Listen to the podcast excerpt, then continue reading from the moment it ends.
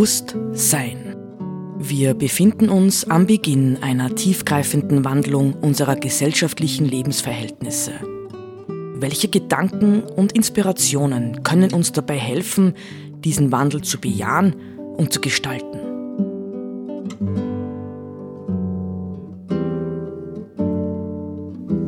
Eine Sendung von Roland Steidl.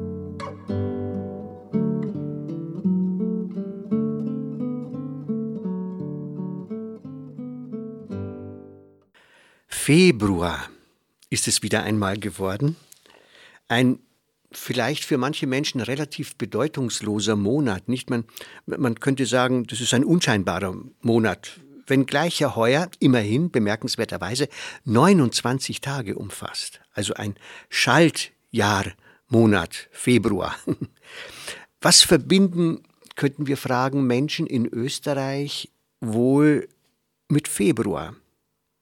Sicher, der Februar ist doch der Monat des Wintersports.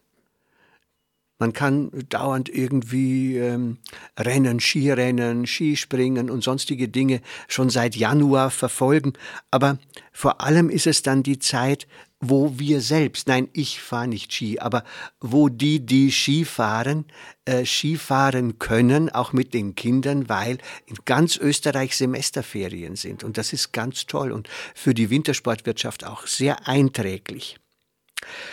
Meine Schladminger Freunde haben mir vor einiger Zeit erzählt, hm, dass ein Pistenradtrack in einer Nacht sage und schreibe 600 Liter Diesel verbraucht.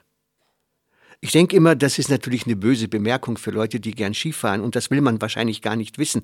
Ähm, aber man sollte es wissen. All dies hat ja ein Ablaufdatum, ein absehbares, wenn der Schnee von Jahr zu Jahr weniger wird und die Gletscher schmelzen. Also das ist ja schon ein Thema, das die Tourismusindustrie, die Wintersportindustrie beschäftigt. Wie kann denn das weitergehen? Kann es überhaupt weitergehen? Gut, ähm, also noch etwas ist für den Februar typisch. Das wird auch oft vergessen. Häufig beginnt die Fastenzeit im Februar. Auch in diesem Jahr. Also wir könnten beispielsweise ein Skifasten beschließen und realisieren.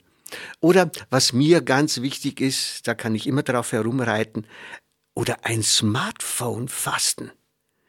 Nicht gezwungenermaßen, nicht von außen aufoktroyiert, sondern freiwillig, aus Verantwortung für die Zukunft unserer Kinder. Aber eigentlich, ganz ehrlich, wollte ich über etwas ganz anderes sprechen. Vor kurzem ah, habe ich zufällig in einem Antiquariat äh, eine Wiederentdeckung gefeiert, nämlich äh, Fritjofs Capra, Fritjof Capras Buch äh, Das neue Denken. Anfang der 80er Jahre des vorigen Jahrhunderts erschienen und Fritjof Capra war tatsächlich ein äh, ganz, ganz, ganz wichtiger Geist, Schriftsteller ähm, der Zeit der 70er und 80er Jahre, hat das Tao der Physik geschrieben. Er ist selber Physiker ursprünglich, Quantenphysiker, hat geschrieben das wirklich das Kultbuch Wendezeit und danach dann dieses das neue Denken, wo er Gespräche mit den großen innovativen Geistern seiner Zeit führt und beschreibt. Also etwa mit Stanislav Grof und dessen Frau, mit Gregory Bateson, mit Ernst Friedrich Schumacher und Ronald D. Lane. Ja, also, und worum geht's bei dem Ganzen? Es geht bei dem Ganzen letztendlich um das, was wir nennen könnten, nicht das neue Denken, es geht um ein neues Paradigma.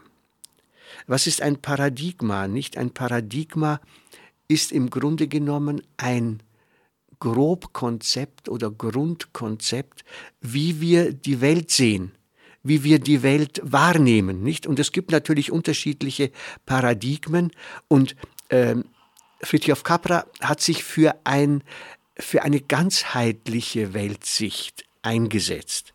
Das haben natürlich andere Leute auch getan, damals.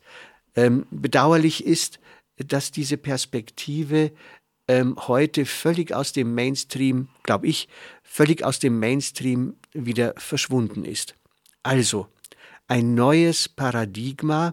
Es gibt interessante Leute, wie zum Beispiel, ähm, ich glaube, er ist auch Physiker, äh, den Herrn Fasching an der TU Wien, der sogar ausdrücklich für eine Paradigmenvielfalt eintritt.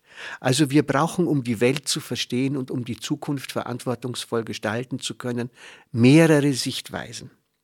Gut, also aus dem Buch Das neue Denken äh, will ich an einer Stelle zitieren. Und zwar im Gespräch mit Ronald D. Lang, also Fritjof Capra spricht mit Ronald D. Lang, der übrigens auch ein ganz bekannter Mann in den 70er, 80er Jahren war. Er ist 1927 geboren, arbeitete seit 1951 als Psychiater. Von 1962 bis 1965 war er Direktor einer Klinik für Psychotherapie und in London und hat etliche Bücher veröffentlicht. Zum Beispiel Das geteilte Selbst äh, war, glaube ich, sein, sein, ähm, sein Durchbruch in der literarischen Welt. Und dann gab es äh, noch ein Buch, Das Selbst und die anderen und natürlich eine ganze Reihe anderer Bücher. Nun hat Capra hat ihn besucht und hat dann im Gespräch mit ihm äh, gab es einen Punkt und den möchte ich im Blick auf die Themen, die ich im Zusammenhang mit Bewusstsein äh, gerne verhandle, äh, hat er, kam es zu folgendem, zu folgenden Sätzen. Ronald D. Langs. Es ist schön, nicht, er hat ein Glas Cognac in der Hand, ein unberührtes, und meldet sich äh, jetzt Capra gegenüber zu Wort. Zitat Ronald D. Lang. Dazu möchte ich noch hinzufügen, dass die neue Naturwissenschaft auf einem Wandel des Herzens auf einer völligen Umkehr beruhen muss, von der bisherigen Absicht, die Natur zu beherrschen und zu kontrollieren, müsste sie sich zur Anschauung eines Franz von Assisi wandeln, dass die ganze Schöpfung unser Gefährte, wenn nicht unsere Mutter ist. Das wäre dann ein Teil ihrer, also Fritjof Capras, Wendezeit. Danach erst können wir uns alternativen Wahrnehmungen zuwenden, die sich dann zeigen werden. Das ist ein ganz, ganz wichtiger, ganz, ein ganz, ganz wichtiger Text eigentlich, was er da sagt. Ähm, ich muss ihn vielleicht noch ein zweites Mal lesen und ich werde ihn noch langsamer lesen. Also Ronald D. Lang sagt, 1982 ist das gewesen, also vor gut 40 Jahren. Ich möchte noch hinzufügen, dass die neue Naturwissenschaft, um die es zum Beispiel Capra und Heisenberg und vielen anderen gegangen ist, auf einem Wandel des Herzens, auf einer völligen Umkehr beruhen muss, von der bisherigen Absicht, die Natur zu beherrschen und zu kontrollieren, müsste sie sich zur Anschauung eines Franz von Assisi wandeln, dass die ganze Schöpfung unser Gefährte, wenn nicht unsere Mutter ist. Das wäre dann ein Teil ihrer Wendezeit. Danach erst können wir uns alternativen Wahrnehmungen zuwenden, die sich dann zeigen werden. Ja, ich will noch ein bisschen über diese Passage nachdenken, weil ich sie wirklich genial finde, nämlich auch im Blick äh, darauf, dass sich seltsamerweise vor allem durch die Physiker äh, dieser, der zweiten Hälfte des 20. Jahrhunderts dieses Thema Wende der Wahrnehmung A.M. Klaus Müller, ein deutscher Physiker, hat ein ganzes Buch auch darüber geschrieben. Ja, dass mehr oder weniger die Erkenntnisse der Physik uns dazu bringen, dass die Dinge, die wir sehen und wahrnehmen, überhaupt nicht isoliert voneinander sind, sondern dass alles miteinander vernetzt und verbunden ist. Und das ist im Grunde genommen das Neue, wo man auch sagen kann, ja, hier kann man auch Bezug nehmen auf Hanh, Interbeing, ja, wir sind mit tausend Dingen zusammen und von all diesen Dingen letztlich auch abhängig. Ähm, das Spannende jetzt bei Lane, würde ich sagen, ist dies, dass er über diese neue Wende spricht und eben dann die Zäsur setzt und sagt, erst wenn wir innerlich diese Wende des Herzens diese Umkehr zu einem anderen Naturverständnis vollzogen haben und andere Arten von Wahrnehmungen machen, erst dann können wir eigentlich darüber reden, was wirklich zu tun ist. Das ist ein ganz, ganz spannender Punkt. Nicht wir glauben ja ständig, ja, in unserer, ähm, wie soll ich sagen, unserer Verblendetheit. Wir brauchen nur ständig irgendwelche neuen Technologien nach alter Muster herstellen, dann haut's schon hin. Aber es haut eben nicht hin, weil wir erst diese veränderte Wahrnehmung im Blick auf die Natur brauchen. Und ich finde es schön, nicht diese Thematik äh, Mutter Natur, äh, die ist ja sehr stark von den indigenen Bevölkerungen immer wieder uns gegenüber ins Treffen geführt worden. Seht ihr denn nicht, ja, in welcher Abhängigkeit ihr von der Natur lebt und wie ihr mit all dem umgeht, ja, wie rücksichtslos und so. Und jetzt wird praktisch, und das ist spannend, ja, aus dem Bereich der modernsten Physik und der modernsten Psychotherapie wird die Wahrnehmung der alten indigenen Völker, nicht, äh, ich habe ja schon darauf hingewiesen, auch Papst Franziskus ähm, zitiert sie, wird wieder aufgenommen. Das heißt, hier wird sichtbar, dass unsere Wahrnehmung der Welt und der Wirklichkeit ungenügend ist, einseitig, falsch sogar in mancher Hinsicht. Und die Frage ist jetzt tatsächlich, wie kann es uns gelingen, zu einer adäquaten ähm, Wahrnehmung der Welt und der Wirklichkeit zu kommen. Und es hat natürlich auch etwas damit zu tun, äh, mit der Frage, wie kommen wir zu einer alternativen, zu einer neuen, zu einer veränderten, zu einer zeitgemäßen, zu einer ja, veränderten Wahrnehmung unserer selbst als Menschen in dieser Welt.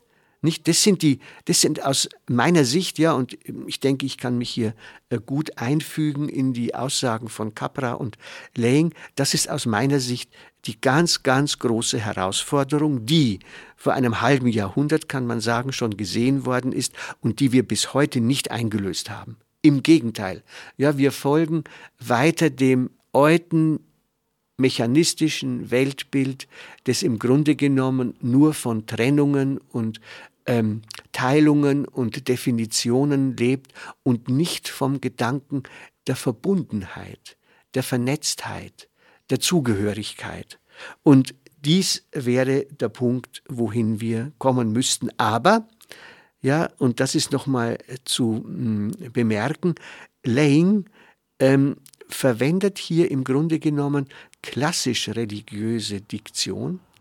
Er spricht von einer völligen Umkehr von einem Wandel des Herzens, also unserer innersten Befindlichkeiten, ähm, und verwendet Franz von Assisi, über den wir ja in diesen Sendungen auch schon gesprochen haben, verwendet Franz von Assisi als Vorbild, ja, sein Verhältnis zur Natur als Vorbild für das, was jetzt kommen sollte.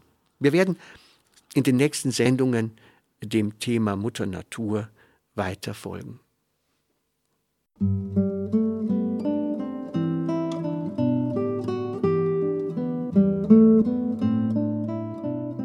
Sie hörten Bewusst Sein. Gedanken von Roland Steidl. Die Musik zur Sendung stammt von Johann Sebastian Bach. Interpretiert von Harald Simada. Diese Sendereihe steht auch als Podcast in unserem Online-Archiv zur Verfügung.